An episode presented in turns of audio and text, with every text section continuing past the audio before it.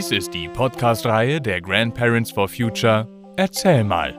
Geschichten für Kinder. Jeden Freitag erscheint hier eine andere spannende neue Folge. Und jetzt viel Spaß beim Zuhören.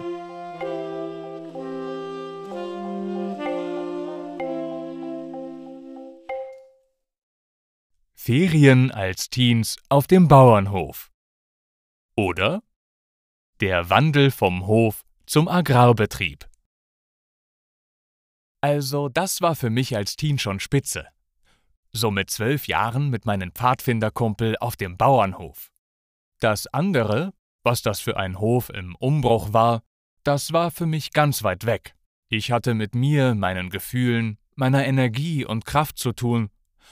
Waren meine Kumpel nicht viel besser als die Mädchen? Was will ich? Was fühle ich?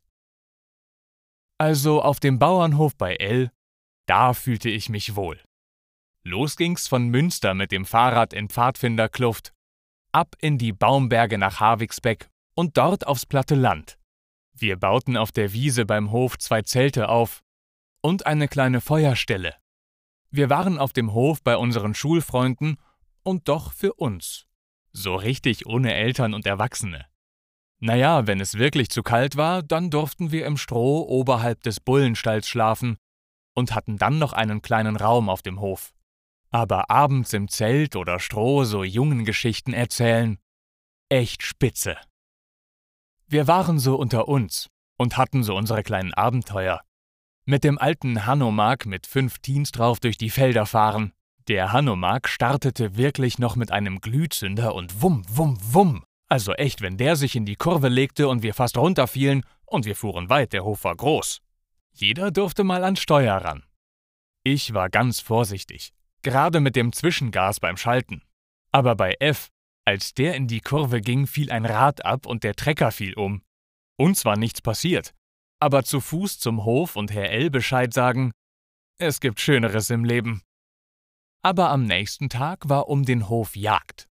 Fasanenjagd. Von unseren Zelten schauten wir andächtig zu. Und flatter, flatter, da fiel ein Fasan vor uns in die Wiese. Wir schauten weiter zu, bloß keine Aufmerksamkeit erzeugen. Die Hunde fanden den Fasan nicht.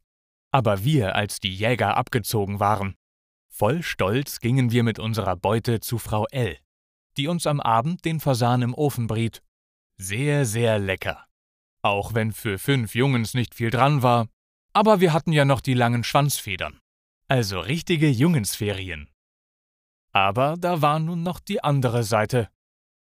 Wir machten mit den Dreckeiern in den riesigen Hühnerställen unsere Eierschlacht. Wir waren dann stolz am Fließband, die 60 Eier pro Karton mit Tempo und ohne Fehler zu sortieren. Gut, einen Hahn auf dem Mist und scharrende Hühner gab es nicht. Und im Bullenstall ärgerten wir gern die 200 Jungbullen mit der Heugabel. Die hatten ja keine Namen. Aber ein wenig komisch fanden wir es schon, dass die Bullen mit der Schlempe aus der Brennerei gefüttert wurden, wo Arbeiter aus Italien und Spanien die abgelaufenen Pommestüten aufrissen und zum Brennmeister brachten. So entstand schon damals deutscher Wodka. Gut, im Herbst wurde auch das Korn von den großen Feldern gebrannt. Aber eigentlich war das Ganze mehr ein Agrarbetrieb als ein Bauernhof. Schon damals. 1965. Ja, und dann abends Lagerfeuer machen und in voller Kluft über das Feuer springen.